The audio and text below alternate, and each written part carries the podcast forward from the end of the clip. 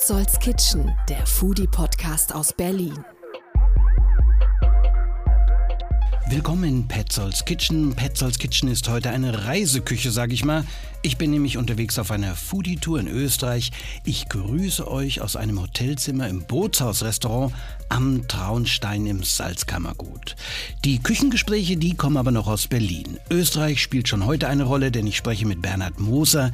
Der ist ja Österreicher und sein Eat Berlin Festival, das Ende des Monats beginnt, hat Österreich als Gastland. Ebenso ist Österreich Schwerpunkt bei der Berlin Food Week, die beginnt am 10. Oktober und darüber spreche ich gleich mit Michael Hetzinger von der Berlin Food Week.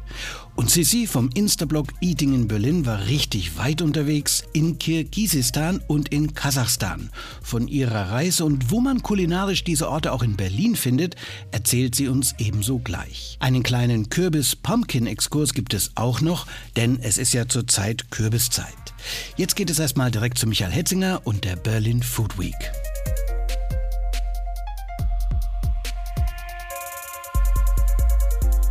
Am Vorabend, Michael Hetzinger, zu Besuch in Petzolds Kitchen. Meine Frage, endlich wieder die Berlin Food Week mit allen Terrassen und Spielplätzen, die es da so gibt. Und einem Motto, was mich so ein bisschen erstaunt hat, nämlich der neue Mainstream. Seit wann seid ihr der neue Mainstream? Das habe ich mir, glaube ich, mal ausgedacht, diese Formulierung, weil wir wollen irgendwie auch Teil der Ernährungswende sein, wie man so schön sagt. Wir glauben, wir müssen alle unsere Ernährung verändern, wenn wir irgendwie unseren Planeten retten wollen. Und ähm, das muss auch in den Mainstream kommen. Und deswegen glaub, glauben wir, dass es könnte ein neuer Mainstream sein, dass eben es normal ist, dass man sich Gedanken darüber macht, was für Auswirkungen aufs Klima die Ernährung hat.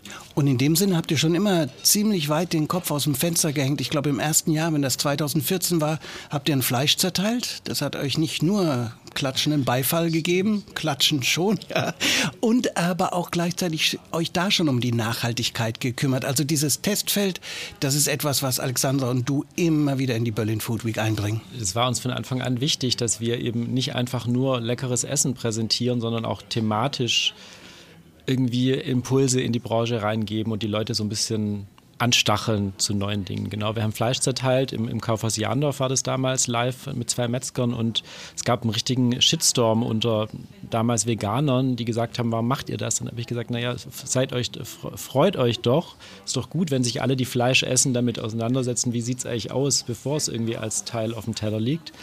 Und im gleichen Jahr war unser Stabmenü-Motto Gemüse ist mein Fleisch. Also da ging es auch schon damals darum, dass man möglichst wenig oder gar kein Fleisch in seinem Menü anbietet. Und damit sind wir gleich weiter auch bei dem äh, Thema, äh, wahrscheinlich von dir jetzt geschickt ins Gespräch lanciert, nämlich super, ein super. witziger wortspielender Titel für das Stadtmenü in diesem Jahr. Vom Rinde verweht heißt es dieses Jahr. Können wir das nochmal hören zum Nachdenken? Vom Rinde verweht. Okay. Es geht darum, dass wir zeigen wollen, dass man Fleisch ersetzen kann im Menü. Und zwar so, dass man dennoch dieses Erlebnis hat eines Fleischessens. Und das geht über verschiedene Möglichkeiten, entweder über wirkliche Fleischersatzprodukte, also Produkte, die wirklich über Proteine Fleisch so imitieren, dass man das Gefühl hat, man hat wirklich Fleisch im Mund. Ähm, auch ganz neuartig tatsächlich haben auch einige Restaurants im Angebot wirklich 3D gedrucktes Flanksteak. Mhm. Ich durfte es selber schon probieren, du darfst es nachher testen. Es ist wirklich erstaunlich tatsächlich. Oder eben auch über eine Art und Weise, Gemüse so zuzubereiten oder Pflanzen so zuzubereiten, dass ganz viel Umami drin ist, dass es die Textur ähm, oder das Aroma von Fleisch nachahmt. Und wir haben die Restaurants, ich glaube mehr als 50 an der Zahl allein in Berlin. Es gibt auch noch in Hamburg und München und Düsseldorf, Frankfurt, Stuttgart. Also das Stadtmenü geht über die ganze Republik inzwischen. Und wie haben die Restaurants äh, reagiert? Ach, ganz unterschiedlich. Grundsätzlich ist aber die Offenheit dafür sehr, sehr groß. Ja, auch schon, ich glaube, wir haben sie alle irgendwie so ein bisschen in die Richtung auch mitgepusht. Letztes Jahr hatten wir ja die kulinarische Klimakampagne. Da waren auch sehr viele Menüs vegetarisch und oder vegan die Offenheit ist da sehr, sehr groß und ähm, gut, wir haben jetzt natürlich nicht 20 Steakhäuser, die jetzt dran teilnehmen. Das wäre vielleicht auch merkwürdig, aber grundsätzlich ähm, haben wir da sehr wenig Widerstände. Gab es denn mal die Überlegung, also wenn äh, 50 Restaurants plus allein in dieser Stadt mitmachen und man ja nur eine Woche Berlin Food Week hat, dass diese Stadtmenü so ein bisschen äh, über die Food Week hinausgehen, vielleicht für einen Monat oder so? Ich glaube, dann verliert es irgendwie die Besonderheit. Ich glaube, wenn es einen Monat lang dauert, dann, dann ist es irgendwie so, dann denkt man so, ach ja, ich habe ja noch einen Monat Zeit, gehe ich nicht heute heute gehe ich morgen. Ich glaube, dieses, dieses, dieses Happening-Charakter, dieses, dieses Feeling, es ist was Besonderes. Das ist, glaube ich, wenn es länger als eine Woche geht, nicht mehr da. Wir werden das natürlich häufiger gefragt aus Perspektive der GastronomInnen, weil die sich natürlich, ja, die freuen sich natürlich, wenn sie das Menü, was sie dafür entwickelt haben, dann auch länger auf der Karte stehen lassen. Aber das können sie ja tun. Also es ist ja niemandem, es ist ja niemandem verboten zu sagen, ich biete das Gericht oder das Menü noch länger an. Österreich ist Thema in der Eat Berlin, eure Schwester in Sachen Feinschmecker Festival am Ende des Monats. Soll ich übrigens schön von Bernhard grüßen. Vielen Dank. Zurück. Kann er nämlich jetzt auch im Podcast hören. Den spreche ich zu Käse. Bei euch ist Österreich auch das Thema. Wie so kommt Zufall, oder? Ja, so ein Öster Zufall, also oder? Österreich äh, hat dieses Jahr auf jeden Fall einiges vor in Sachen Food Festivals in Berlin. Und wie, wie kommt ihr zu Österreich? Was macht es in diesem Jahr so attraktiv? Also ich glaube, ich finde es insofern spannend, weil, weil das Thema Nachhaltigkeit spielt eine große Rolle ja bei uns, wie, wie, ich, wie man wahrscheinlich merkt. Und das ist ja ein südliches Nachbarland. Das heißt, wir haben, reden jetzt nicht von Produkten, die um die ganze Welt fliegen müssen. Das mhm. finde ich erstmal super passend. Ich finde Österreich kulinarisch wahnsinnig spannend und vor allen Dingen, äh, das hat uns eigentlich am meisten überzeugt, Österreich wollte sich eben auch präsentieren auf eine Art und Weise, die eben nicht klischeehaft Schnitzel und Kaiserschmarrn ist, sondern eher ungewöhnlich. Beispiel Alpensushi. Es gibt ein Restaurant ähm, in Österreich, die, die machen, See-Sushi heißen die, die machen Sushi aus regionalen Zutaten, also Saibling statt Lachs.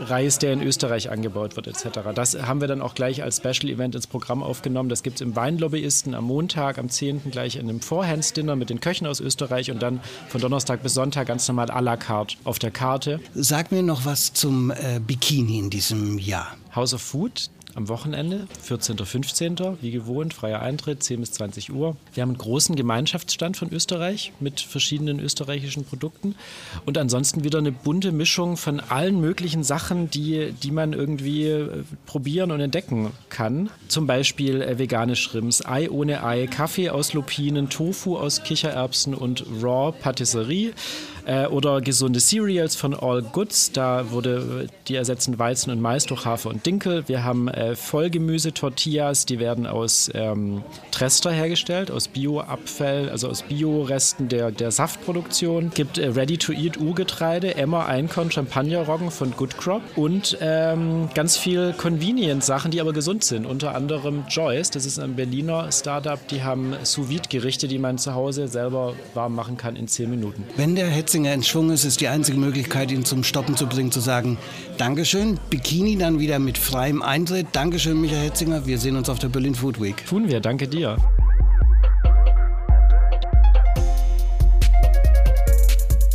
Die Berlin Food Week beginnt am Montag, geht wie der Name sagt eine Woche und mit freiem Eintritt sei das Bikini mit dem House of Food am 14. und 15. Oktober bei freiem Eintritt empfohlen. Was es da alles gibt, da hat uns Michael Hetzinger gerade schon einen Vorgeschmack gegeben. Meist empfiehlt Sissy Chen von Eating in Berlin tolle neue Hotspots in der Stadt. Heute geht es aber nach Kirgisistan und Kasachstan. Eating, Eating in Berlin, in Berlin mit Sissy. Sissy Chen zu Besuch in Petzolds Kitchen und äh, du kommst von ganz weit her zurück. Du warst in äh, Kasachstan und Kirgistan. Äh, wie kam das? War das eine Foodie-Tour? Sissy, hallo. hallo. Ähm, ja, es war ähm, auf jeden Fall eine Foodie-Tour. Wir haben unglaublich viel gegessen, unglaublich gut gegessen. Ähm, aber vor allem war das auch ähm, irgendwie so das Interesse da, einfach mal irgendwo hinzufahren, das nicht so beliebt und bekannt ist bei, den, bei, bei vielen Menschen. Und ähm, viele haben mich tatsächlich so wie du eben gefragt, warum. Und ähm, da kann ich einfach nur sagen, weil es mich interessiert hat. Und was war das ähm, erste Tolle, was du kulinarisch da erlebt hast? also was ähm, ich gelernt habe, also ich bin da hingefahren und wollte natürlich verstehen und sehen und probieren, was das traditionelle Essen in Kasachstan ist und was das traditionelle Essen in Kirgisistan ist. So, ich war tatsächlich, um ein bisschen nochmal auszuholen, ich war tatsächlich vor vielen Jahren schon mal in Usbekistan.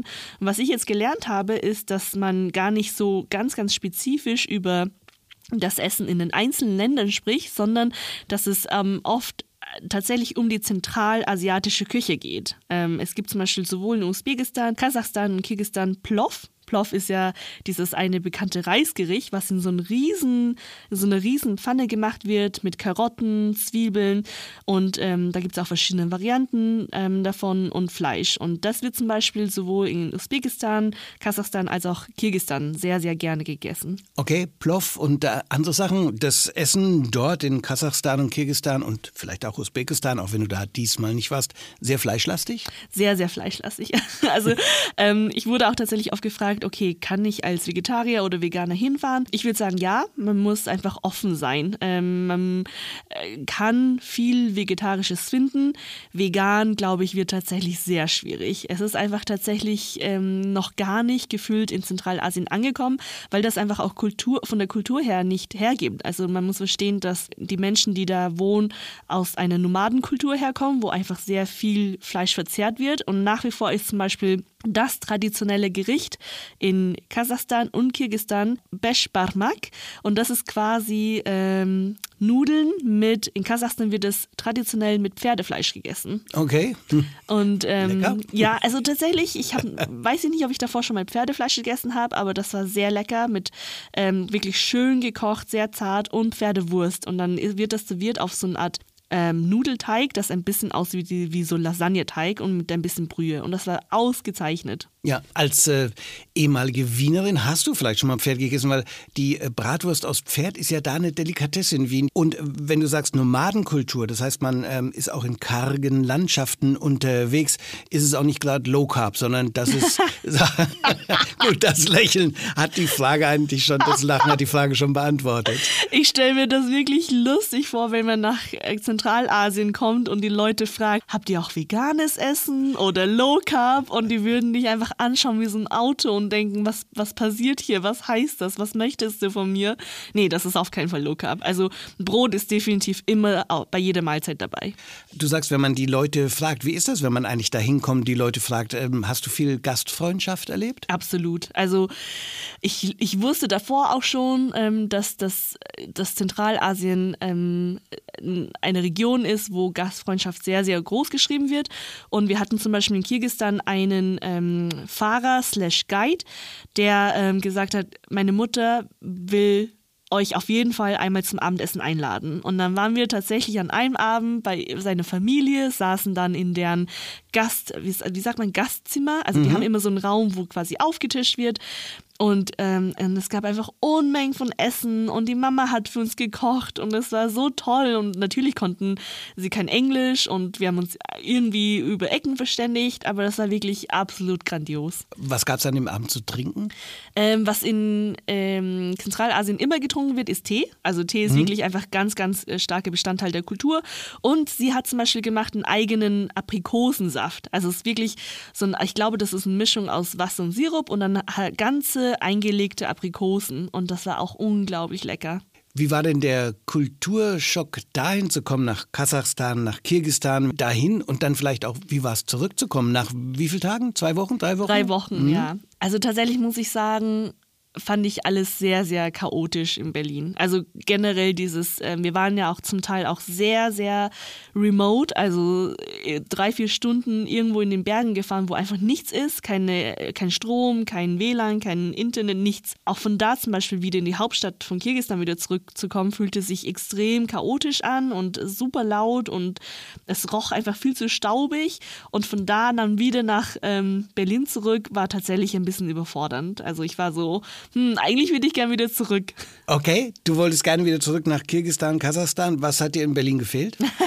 ich glaube so ein bisschen, und das, also man muss immer äh, verstehen, dass ich das natürlich immer aus meiner Perspektive sage, aber so ein bisschen das leichte Leben. Also ich habe das natürlich alles nur als Tourist erlebt, aber mhm. das, was ich gesehen habe, wirkte auf mich sehr viel weniger kompliziert. Ähm, und ich habe das Gefühl, wir hier in so einer Stadt haben einfach, wir sind ständig überfordert von allein, wie viel Auswahl es ständig gibt von allen möglichen Sachen. Um jetzt ähm, deine Memories, vielleicht auch deine ähm, Sehnsucht nach Kirgisistan und äh, Kasachstan zu befriedigen, was würde man in Berlin finden? Gibt es äh, Restaurants? Also es gab bis vor kurzem, also zumindest kannte ich kein Restaurant, ähm, das zentralasiatisches Essen kocht, aber dieses Jahr habe ich tatsächlich zwei Stände entdeckt. Ähm, das, äh, der eine Stand ist oft in der Kulturbrauerei am Sonntag ähm, und ich glaube, der heißt Taste of Samarkand und die kochen usbekisches Essen. Da gibt es Plov, Manti, das sind so Teigtaschen, Samosas, auch gefüllte Teigtaschen quasi, ähm, aber äh, gebacken. Die kann ich auf jeden Fall empfehlen. Ähm, das war sehr lecker. Ich fand das total spannend, ähm, auch mal hier das Essen zu probieren, wie sie das kochen. Und es gibt noch einen zweiten Stand, ähm, der, den habe ich das letzte Mal am Kollwitzmarkt gesehen der kocht kirgisisches Essen. Und Wow. da, ja, und auch da gibt es Plov, weil wie gesagt, Plov ist halt sehr Mhm. zentralasiatisch. Und auch er oder ähm, der Besitzer, ich weiß nicht, ob das der Besitzer war, ähm, hat Manti gekocht, gedämpft, also wieder diese riesigen Teigtaschen und auch wieder Samosas. Also ihr seht, das ist super un also das ist super ähnlich, aber irgendwie unterschiedlich und ich kann beide Stände total empfehlen. Wunderbar. Ich freue mich schon auf deinen nächsten Trip irgendwo hin in die ferne Welt. Ist schon was geplant? Na, noch nicht, ich will es noch nicht sagen. Danke dir.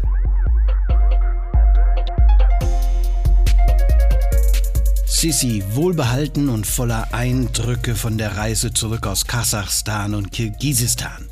Es ist Kürbiszeit, jedes Jahr um diese Zeit auch die Zeit der Zugvögel, wie den Kranichen und seit Jahrzehnten pilgere ich nach Linum im Nordwesten Berlins, um den Kranichflug in diesen Tagen zu schauen. Ebenso in Linum bauen Sabine Schwalm und Georg Rixmann Kürbisse an. Unter freiem Himmel und in großer Zahl, überall werden in diesen Tagen dazu auch Kürbisfeste gefeiert. Zum Beispiel war ich gerade in Schöneberg beim Kürbisfest, tausende von Menschen, aber gerade mal zwei Kürbisstände, die aber immerhin mit großer Auswahl.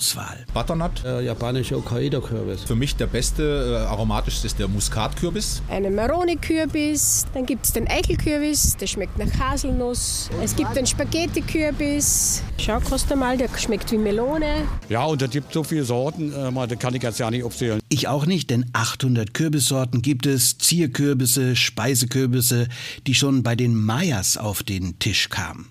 Der Kürbis ist übrigens, Fun Facts an dieser Stelle, eine Beere. Die größte der Welt, auch Panzerbeere genannt wegen der festen Schale, wären die spanischen Eroberer nicht dazwischen gekommen, die Mayas hätten gute Chancen gehabt, im Durchschnitt richtig alt zu werden.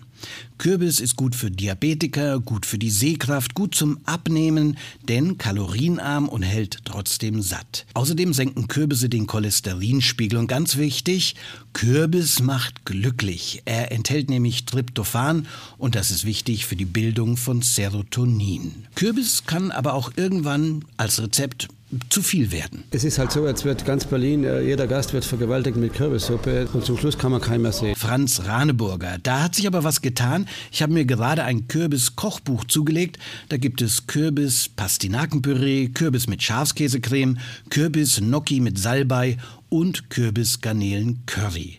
Kürbis eignet sich übrigens auch gut zum Trinken. Kommt der Oktober, setzt eine bekannte amerikanische Kaffee-Ladenkette den Pumpkin Spice Latte auf die Karte. Einen Monat lang, nicht länger, wird das Zeug getrunken, als wenn es keinen Morgen gäbe. Kann man aber auch easy selber machen mit Espresso, Milch, Pumpkin, Spice, Gewürz und Kürbispüree. So, jetzt gehen wir dem Kern des Ganzen auf die Spur. Den Ölkürbis, das ist der einzige Kürbis, wo die Kerne keine Schalen haben. Und aus diesen Kernen wird das leckere Kürbiskernöl gemacht. Da sind wir im Österreichischen. Eine Spezialität Kürbiskernöl.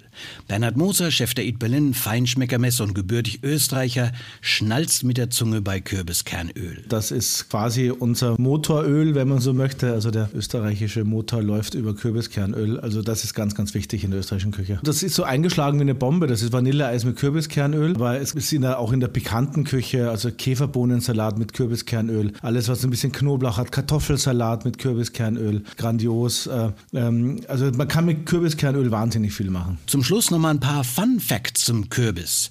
Ob seiner Form lädt die Panzerbeere zu allerlei Wettbewerben ein. Vergangenes Jahr wurde in der Toskana mit Guinness-Bucheintrag der größte Kürbis der Welt gewogen, 1226 Kilogramm. Und so einen Riesenkürbis von 385 Kilo hüllte jüngst auch Dwayne Hansen aus, Farmer in Nebraska, und er fuhr damit darin 60 Kilometer den Missouri hinunter, auch Weltrekord.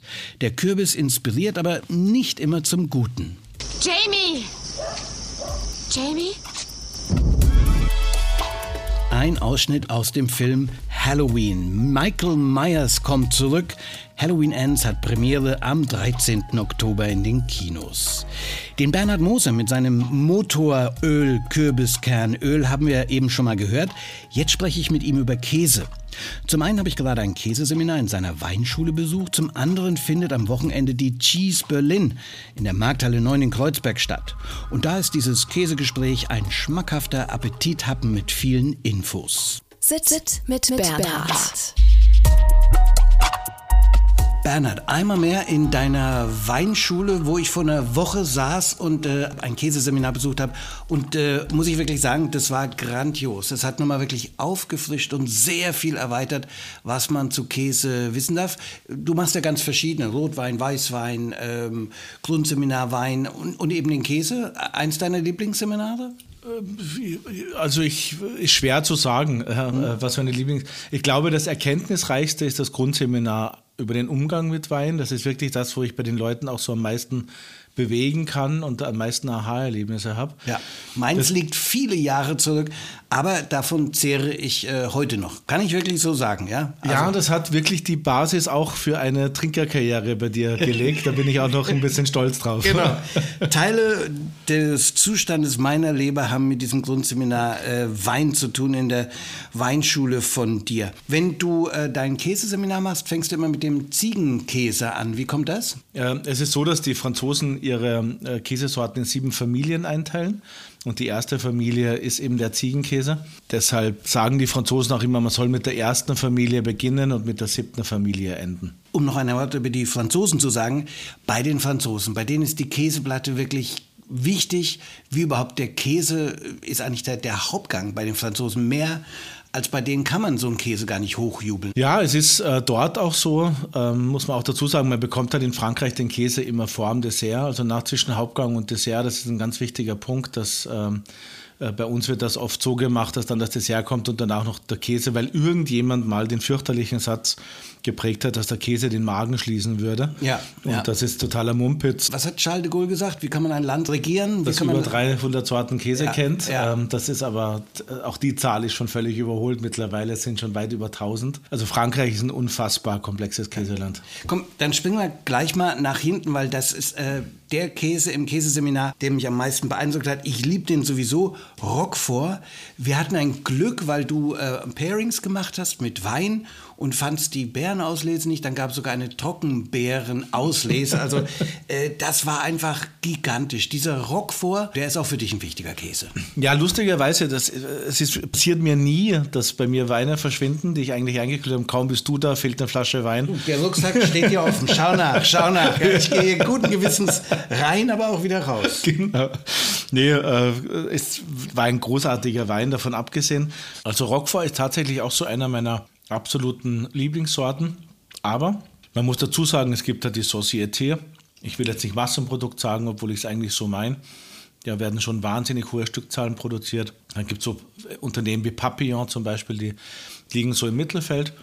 Und dann gibt es eigentlich nur noch zwei Artisanalproduzenten, also zwei handwerkliche Produzenten. Das ist Musée Berger und Madame Karl. Und ich habe Madame Karl 2013 im Sommer ähm, besucht, damals für einen Beitrag, und war total fasziniert. Also das war auch ein ganz kleines Haus von außen die wohnt am Rande der Pyrenäen, war das so? Genau, genau das ja. ist das Dorf ähm, Roquefort. Ist ja ein sehr, sehr kleines Dorf, das halt komplett auf diesen Käse gemünzt ist. Äh, ich habe dann dieses Haus von Madame Karl gesucht und habe dann auch übrigens so ein kleines Haus äh, gefunden, wo dann ihr Name drauf stand und ähm, dachte aber, das kann nicht sein, weil die macht zwar nur 2% der Produktion dort, aber ähm, das Haus war dann ein bisschen ne? arg, weltweit, weil ja Roquefort nur in Roquefort produziert werden darf. Ja. Also das, was dort im Dorf produziert, ist gleichzeitig die Weltproduktion. Okay. Das heißt, sie hat relativ wenig. Trotzdem 2% würde man vielleicht doch ein größeres äh, genau, Haus der Manufaktur erwarten. Ne? Genau, genau. Das Faszinierende war dann, ich, ich war dann in diesem Haus drin, weil das war tatsächlich die richtige Adresse. Und das Haus ging aber nochmal vier Etagen nach unten. Okay. Ja, also in die, in, den, in die Höhlen von Mont Cambalou rein. Und da war der Käse. Und da war der Käse und da war auch mehr oder weniger die Produktion bzw. die Lagerstätte.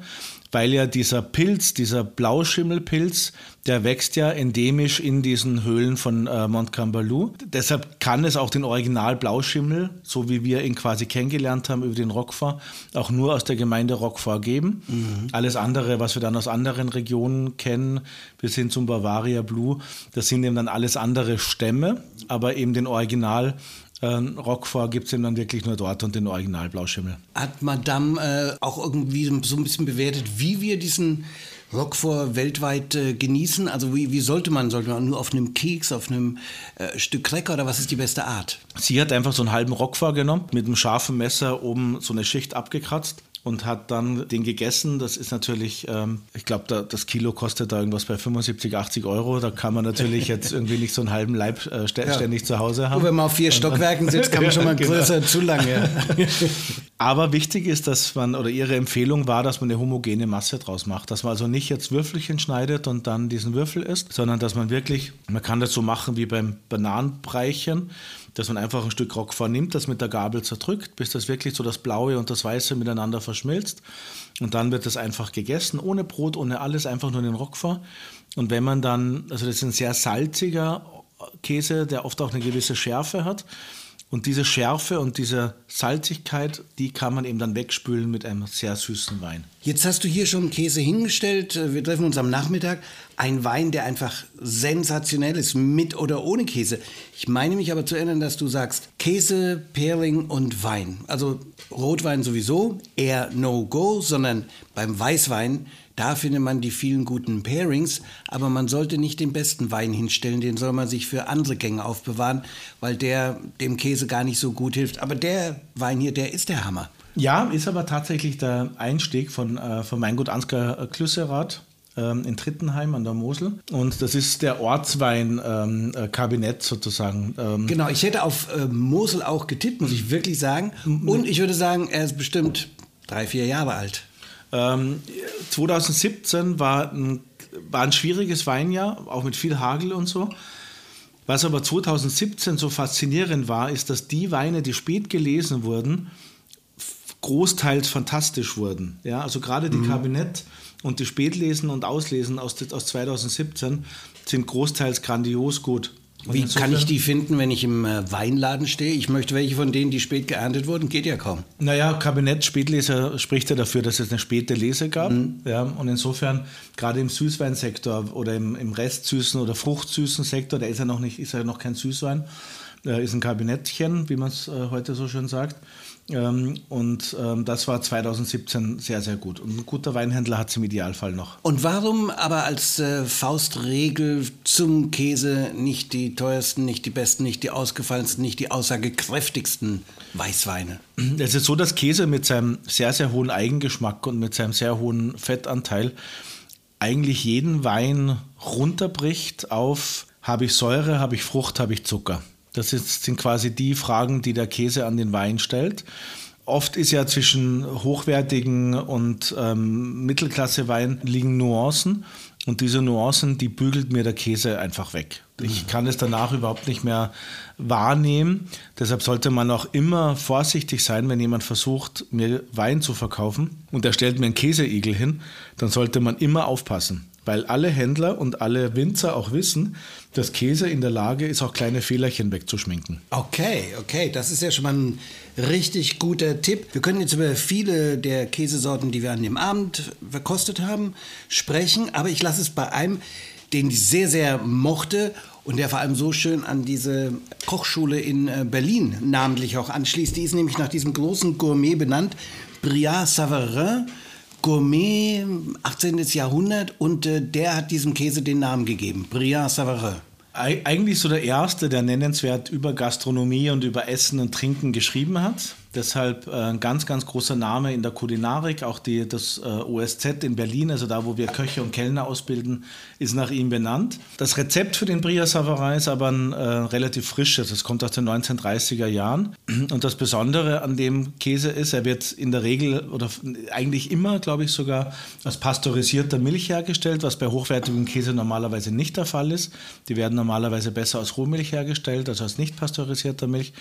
In dem Fall ist es aber ein Käse, der äh, verstärkt industriell hergestellt wird. Und ähm, der Käsebruch wird aufgerahmt, also entweder mit Sahne oder mit Butter nochmal zusätzlich angefettert. Und das macht den Käse so grandios, mhm. weil er eben einen wahnsinnig hohen Fettanteil hat. Aber der ist halt anders grandios als jetzt ein sehr, sehr guter Camembert de Normandie oder sowas, äh, sondern äh, der ist halt durch sein Fettgehalt. Ich habe mal Spargel gekocht zu Hause, hatte nichts mehr im Kühlschrank und habe dann einfach diesen Bria Savarin genommen, habe den in Würfel geschnitten und über den gekochten Spargel drüber gelegt und schmelzen lassen. Und das war quasi wie eine sehr, sehr gute Sauce Hollandaise. Okay. Jetzt hast du ein äh, Fachwort genannt, dann wollen wir das auch klären, nämlich den Käsebruch. Käsebruch ist im Grunde genommen, Käse ist ja, Pum, äh, Pumuckl sagt, Käse ist ja faule Milch. Mhm. Und ähm, Käse ist ja letztendlich ähm, der feste Bestandteil der Milch. Das heißt, ich, es muss mir also gelingen, als Käsemensch den festen ähm, Teil der Milch von der flüssigen Milch zu trennen. Das macht man über verschiedenste Verfahren. Das klassische ist Lab aus dem Kälbermagen. Das ist hocheffizient, da reicht ein kleiner Fingerhut voll, um, um eine sehr, sehr große Milch zu brechen in den Käsebruch und in die Molke. Molke ist dann der flüssige Bestandteil. Und ähm, Gibt aber auch das Prinzip der Milchsäurung. Das heißt, ich kann über einen Säurestarter frische Milch nehmen und die dann quasi über Nacht bei Zimmertemperatur künstlich säuern. Dann habe ich ja nichts nach Sauermilch. Dann habe ich auch den, die flüssigen von dem festen Bestandteil getrennt. Mittlerweile gibt es aber mikrobiellen Lab. Das heißt, da braucht man dann keine Tiere mehr, weil in, in Wirklichkeit der klassische Käse, der mit, äh, mit Lab gemacht wird, der, das ist halt kein vegetarisches Produkt, wenn man ganz ehrlich ist, weil halt da Lab vom Kälbermagen ja. drin ist. Mhm. Und äh, da gibt es das mikrobielles Lab, das mindestens oder das mittlerweile genauso effizient ist wie das Original-Lab. Unglaubliche Entwicklung, oder? Wahnsinn. Dann gibt es ja den doppelten Käsebruch, da gehen wir auch die äh, Richtung von den englischen Käsen wie Cheddar. Aber das würde jetzt zu weit führen, worüber wir aber noch sprechen sollten. Vor allem die Leute sollen noch ins Seminar kommen. Wir können jetzt hier nicht alles verraten. Richtig. aber natürlich der eine oder andere wird, weil in deinem Seminar wird kein Käse verkauft, danach doch auf den Geschmack kommen im wahrsten Sinne des Wortes. Ich erwähne mal den einen, den Fritz Lloyd Blomeyer, den wir alle lieben. Du hast ihn mal die Trüffelsau für deutschen Käse genannt, weil der wirklich das alles aufstöbert und in der Stadt ja auch verbreitet ist. So viele Käseplatten in so vielen Restaurants. Da steht dann einfach Blomeyers Käse. Der sei genannt. Aber du hast einen anderen Geheimtipp, den ich davor auch nicht kannte. Das ist, ähm, sie nennt sich die Käsefrau unfassbares Sortiment. Das ist auch so eine Entdeckung, die man macht. Ähm, bei mir war es ein totaler Zufall. Die war früher im Galeria Kaufhof am Alex. Da hatte die das genau, Giovannis. Jetzt kann die eigentlich nur sein Prenzlauer Berg, Dahlem, Kudamm, aber wo ist die Käsefrau? Das hat mich auch total äh, geflasht. Sie war am Alex, ja, was an sich schon eine Überraschung war, aber die ja. haben ja mit dieser Gourmet-Etage haben sie ja was versucht, ist aber jetzt aufgrund der Umbauarbeiten umgezogen zum Hermannplatz da in diesen, äh, nicht Galeria, sondern das ist Kaufhof. Genau. Nee, das ist ah, Karstadt. In den Keller. Karstadt, mhm. ja. Genau, in den Keller. Und da im Keller, quasi im Lebensmittelkeller, äh, ist jetzt die Käsefrau. Und wenn man ein bisschen sich mit dem Thema beschäftigt hat und da in die Vitrine reinschaut, das ist Weil man nämlich beim Käseseminar von Moser war, genau. Dann, ja, ja. Rock, äh, die hat den Roquefort von Madame Karl, die hat äh, den Camembert von der Familie Mercier, auch da gibt es so noch eine Handvoll äh,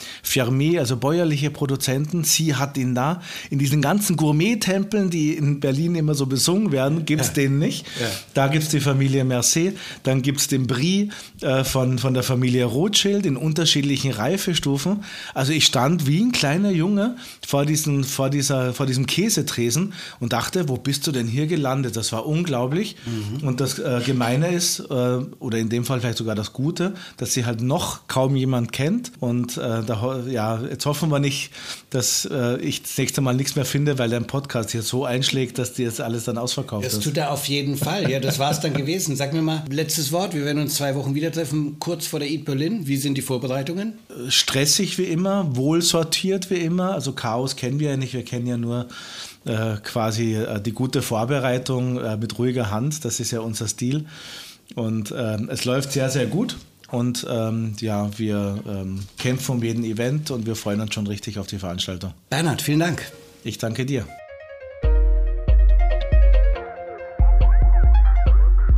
Alles Käse also im besten Sinne. Die volle Auswahl dann bei der Cheese Berlin am Sonntag in der Markthalle 9. Zum musikalischen Abschluss. Im Petzolds Kitchen gibt es heute keinen Käse, sondern Pumpkin, der Song von den Regrets, einer Punkband aus Kalifornien, wo der Pumpkin auch wieder als Kosename für die oder den Liebsten steht. Ich bedanke mich für euren Besuch in Petzolds Kitchen und für jedes Abonnement auf den gängigen Podcast-Kanälen sage ich auch schon mal Danke.